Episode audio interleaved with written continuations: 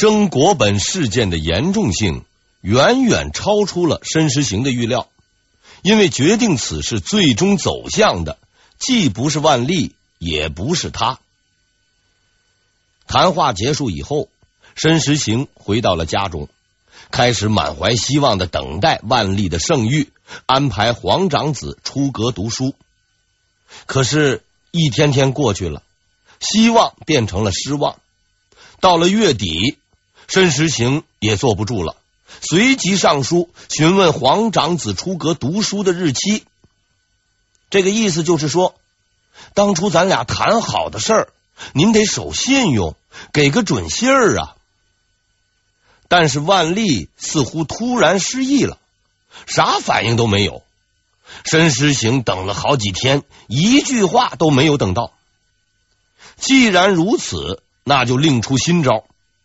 几天后，内阁大学士王希爵上书：“陛下，其实我们不求您立刻册立太子，只是现在皇长子九岁，皇三子已五岁，应该出阁读书。”不说立太子，只说要读书，而且呢，还把皇三子一起拉上。由此而见，王希爵也是个老狐狸。万历那边呢，却好像是人死绝了一样，一点消息都没有。王希爵等了两个月，石沉大海。到了四月份，包括申时行在内，大家都是忍无可忍了。内阁四名大学士联名上书，要求册立太子。尝到了甜头的万历是故伎重演，无论你们说什么，我就是不理。我是皇帝，你们能把我怎么样？但是他实在是低估了手下的这帮老油条，对付油盐不进的人，他们一向都是有办法的。几天后。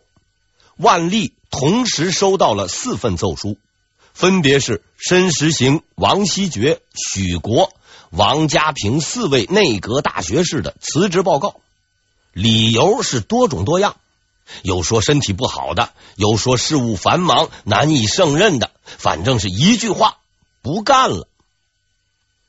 自万历退居二线以来，国家事务基本上全靠内阁，内阁一共就四个人。要是都走了，万历就得累死。没办法，皇帝大人只好现身，找内阁的几位同志谈判。好说歹说，就差求饶了，并且当场表态会在近期解决这一问题。内阁的几位大人总算是给了点面子，一番交头接耳之后，上报皇帝啊，病的还是病，忙的还是忙。但考虑到工作需要，王家平大学士愿意顾全大局，继续干活。万历嘿嘿窃喜，因为这位兄弟的策略叫拖一天是一天，拖到这帮老家伙都退了，皇三子也大了，到时候木已成舟，不同意也得同意。这次内阁算是上了当了。然而上当的人是他。因为他从未想过这么一个问题：为什么留下来的偏偏是王家平呢？王家平，山西大同人，隆庆二年（一五六八年）的进士。简单的说，这是个不上道的人。王家平的科举成绩很好，被选为庶吉士，还编过《世宗实录》，应该说是很有前途的。可是，一直以来他都没什么进步。原因很简单：高拱当政的时候，他曾上书弹劾高拱的亲戚。高首辅派人找他谈话，让他给点面子。他说不行。张居正当政的时候，他搞非暴力不合作，照常上班，就是不靠拢上级。张居正刚病倒的时候，许多人都去祈福，表示忠心。有人呢就拉他要一块去。他说不去。张居正死了，万历十二年（一五八四年），他进入内阁，成为大学士。此时的内阁已经有了申时行、王希爵、许国三个人，他他排第四。按规矩，这位甩尾巴的新人应该老实点，可他呢，偏偏是个异类。每次内阁讨论问题，即使大家都同意，他觉得不对就反对；即使大家都反对，他觉得对就同意。他就这么着在内阁里硬挺了六年，谁见了都怕。申时行拿他也没办法。更有甚者，写辞职信时，别人的理由都是身体有病、工作太忙，他却别出一格，说是天下大旱。作为内阁成员，负有责任，应该辞职。把他留下来，就是折腾万历的。几天后，礼部尚书于慎行上书，催促皇帝册立太子，语言比较激烈。万历呢也比较生气，罚了他三个月的工资。事情的发生应该还算正常，不正常的是事情的结局。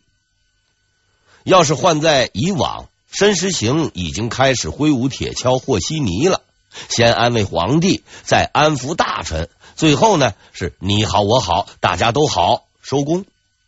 相比而言，王家平处理这个事儿要轻松得多，因为他只有一个意见，支持于慎行。工资还没扣，他就即刻上书为于慎行辩解。说了一大通道理，把万历同志的脾气活活给顶了回去。更让人惊讶的是，这一回万历没有发火，因为什么？因为万历发不了火。事情很清楚，内阁四个人走了三个，留下来的这个还是个二杆子，明摆着是要为难自己。而且这位坚持战斗的王大人还说不得。再闹一次，没准就走人了。到时候谁来收拾这个烂摊子？可是万历光忍还不行，言官大臣赤膊上阵，内阁打黑枪，明里暗里都来，比逼宫还狠。不给个说法，看来是熬不过去了。几天以后，一个太监找到了王家平，向他传达了皇帝的谕令：册立太子的事情，我准备明年办。不要再烦我了。王家平顿时是喜出望外。然而，皇上这句话还没有讲完。如果还有人敢就此事上书，就到十五岁再说。朱常洛是万历十年（一五八二年）出生的。万历发出谕令的时间是万历十八年（一五九零年）。所以这句话的意思就是说，如果你们再敢闹腾，这个事儿就六年以后再办。虽然不是无条件投降，但终究还是有了个说法。经过长达五年的斗争，大臣们胜利了，至少他们自己这么认为。事情解决了，王家平兴奋了，兴奋之余就干了一件事儿。他把皇帝的这道谕令告诉了礼部，而第一个获知消息的人正是礼部尚书于慎行。于慎行是欣喜若狂，当即上书告诉皇帝：“此事我是刚刚的知道，已经通报给朝廷众官员，要求他们耐心等候。”万历气的差点吐了白沫。因为万历给王家平的并不是正规的圣旨，而是托太监传达的口谕，看上去似乎没区别，但事实上这是一个有深刻政治用意的举动。在古代，“君无戏言”这句话基本是胡扯，皇帝也是人，时不时编个瞎话吹吹牛也很正常。真正说了就要办的。只有圣旨，白纸黑字写在上面，糊弄不过去，所以万历才派太监给王家平传话，而他的用意很简单：这件事情我心里有谱，但现在还不能办，先跟你通个气儿，以后遇事别老跟我对着干，咱们啊慢慢来。皇帝大人原本以为王大学士好歹在朝廷混了几十年，这点觉悟应该还有。可是他没想到，这位一根筋的仁兄竟然把这个事情给捅了出去了，密谈变成了公告，被逼上了梁山。他当即派出太监前去内阁质问王家平，却得到了一个让他意想不到的答案。王家平是这么辩解的：册立太子是大事。之前许多大臣都曾因上书被罚，我一个人定不了，又被许多大臣误会，只好把陛下的旨意传达出去，以消除大家的疑虑。这番话的真正意思大致是这样的：我并不是不知道您的用意，但现在啊，我的压力也很大，许多人都在骂我，我也没办法啊。就只好把陛下您拉出来，哎，背这个黑锅了。虽然不上道，也是个老狐狸。既然如此，那就只好将错就错了。几天以后，万历正式下发圣旨，关于册立皇长子为太子的事情，我已经定了，说话算数，承待天下。等长子长到了十岁。我自然会下旨，到时候册立出阁读书之类的事情一并解决，就不麻烦你们再催了。长子十岁是万历十九年（一五九一年），也就是下一年。皇帝的意思很明确，我已经同意册立长子，你们呢也不用再绕弯子了，搞什么出阁读书之类的把戏，让老子清静一年，明年就立了。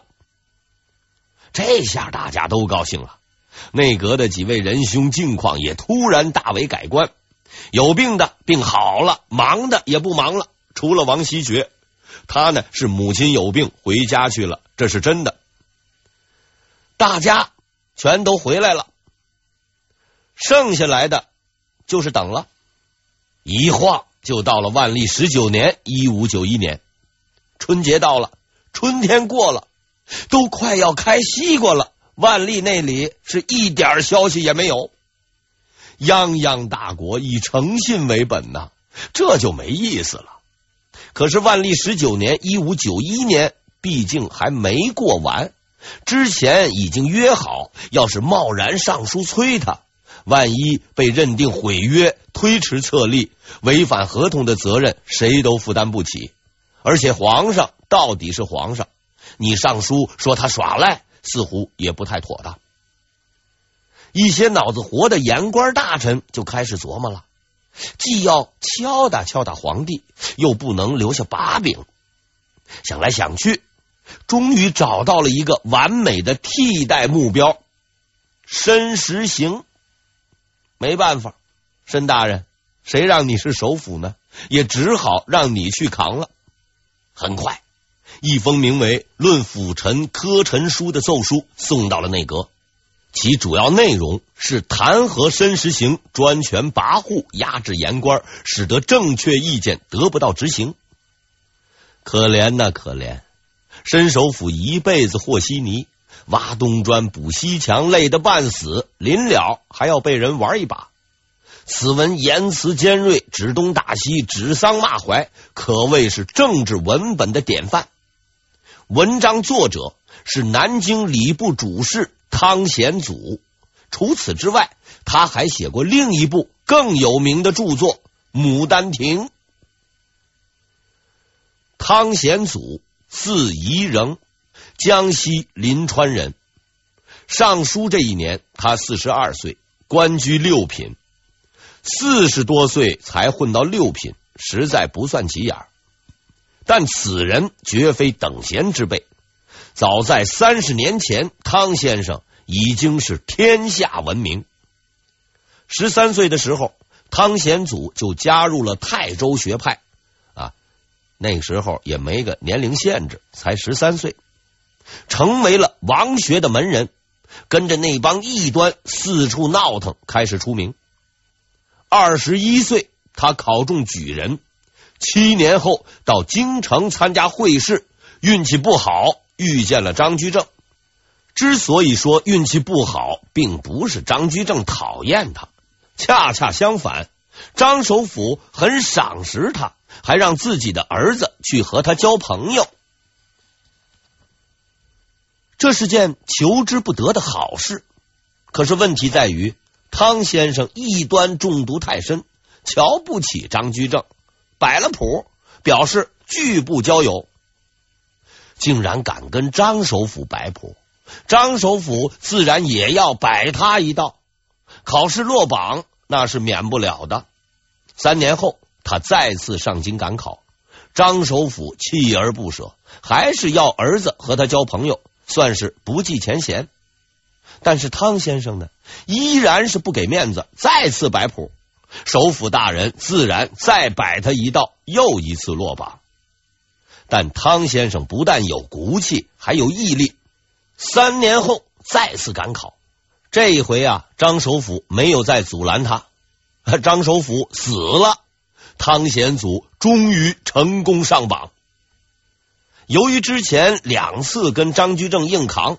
汤先生此时的名声，那已经是如日中天。当朝的大人物张思维、申时行等人都想拉他，可汤先生死活不搭理人家。不搭理就有不搭理的去处。名声大噪的汤显祖被派到了南京，几番折腾才到礼部混了个主事。南京啊，本来就没事干。南京的礼部更是闲得出奇，这反倒便宜了汤先生。闲暇之余开始写戏，并且颇有建树，日子过得还算不错。直到万历十九年（一五九一年）的这封上书，很明显，汤先生的政治高度比不上艺术高度。奏书刚刚送上去，申时行还没说什么呢，万历就动手了。对于这种杀鸡儆猴的把戏，皇帝大人一向比较警觉，因为他自己也经常用这招，立马就做出了反应，把汤显祖发配到边远地区广东徐闻去当典史。这是一次极其致命的打击，从此汤先生再也没有能够翻过身来。万历这辈子罢过很多人的官。但是这一回是最为成功的，因为他只罢掉了一个六品主事，却换回一个明代最伟大的戏曲家，赚大发了。二十八岁落榜后，汤显祖开始写戏。三十岁的时候写出了《紫霄记》，三十八岁写出了《紫钗记》，四十二岁被赶到广东，七年后经查，又被狠狠的折腾了一回。索性回了老家了，来回倒腾了几十年，一无所获。在极度苦闷之中，四十九岁的汤显祖回顾了自己戏剧化的一生，用悲凉而美艳的词藻写下了他所有的梦想和追求，是为《还魂记》，后人又称《牡丹亭》。《牡丹亭》全剧共十五出。描述了一个死而复生的爱情故事，情节比较复杂。有兴趣的话，您呢自己去翻翻。此剧音律流畅，词曲优美，轰动一时。时人传颂：“牡丹一出，西厢失色。”此后传唱天下百余年，堪与媲美者，唯有孔尚任之《桃花扇》。为官不济。为文不朽，是以无憾。史赞二百年来一人而已。总的说来，汤显祖的运气是不错的，因为更麻烦的事儿他还没赶上。汤先生上书两月之后，福建佥事李管就开炮了，目标还是申时行。这回更狠，用词狠毒不说。还上升到政治高度，一条一条的列下来，弹劾申时行十大罪状。转瞬之间，申先生就成了天字号第一大恶人。万历也不客气，再度发威，撤了李管的职。命令一下，申时行却并不高兴，反而唉声叹气，是忧心忡忡。因为到目前为止，虽然你一刀我一棍打个不停，但都是摸黑放枪，谁也不挑明了。万历的合同也还有效，拖到年尾，皇帝赖账那就是理亏，到时候再争也是十拿九稳。可万一下面这帮忍不住了，玩命精神爆发，和皇帝公开死磕，这个事情可就难办了。俗语云：“怕什么就来什么。”工部主事张有德终于忍不住了，他愤然上书，要求皇帝早日册立太子。嘿，等的就是你！万历随即做出了反应，先罚了张有德的工资。鉴于张有德撕毁合同、册立太子的事情，推后一年办理，这算是正中下怀。本来就不大想立，眼瞅着合同就到期了，正为难呢，来这么个冤大头，不用白不用，册立的事情也就能堂而皇之的往后拖了。事实上，这是万历的幻想，因为在大臣们看来，这合同本来就不合理。忍气吞声大半年，那是给你皇帝面子，早就一肚子苦水怨气没处泄了。你敢蹦出来，那好，咱们就来争格的。当然了，万历也算是老运动员了，对此他早就有准备，无非是来一群大臣瞎咋呼，先不理，闹得厉害再出来说几句话，把事情熬过去，完事儿。形势的发展和他的预料大致相同。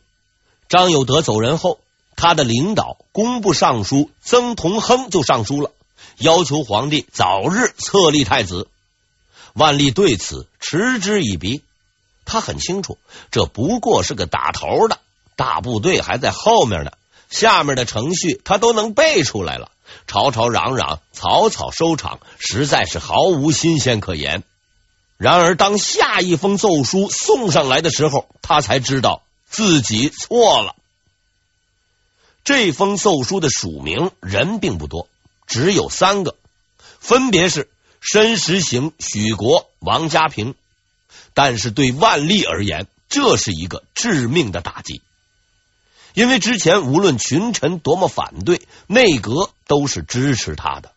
即使以前内阁三个人以辞职回家相威胁，也从来没有公开与他为敌，是他的最后一道屏障。现在竟然公开站出来和他对着干，此例一开，后果不堪设想。特别是申时行，虽说身在内阁，时不时的呢也常说两句要册立太子，但那都是做给别人看的。平日里忙着和稀泥，帮着调节矛盾，是名副其实的卧底兼间谍。可是这一回，申时行连个消息都没透，就打了个措手不及，实在是太不够意思。于是万历私下派出了个太监斥责申时行。一问，把申时行也给问糊涂了，因为这个事儿他压根儿就不知道。怎么回事呢？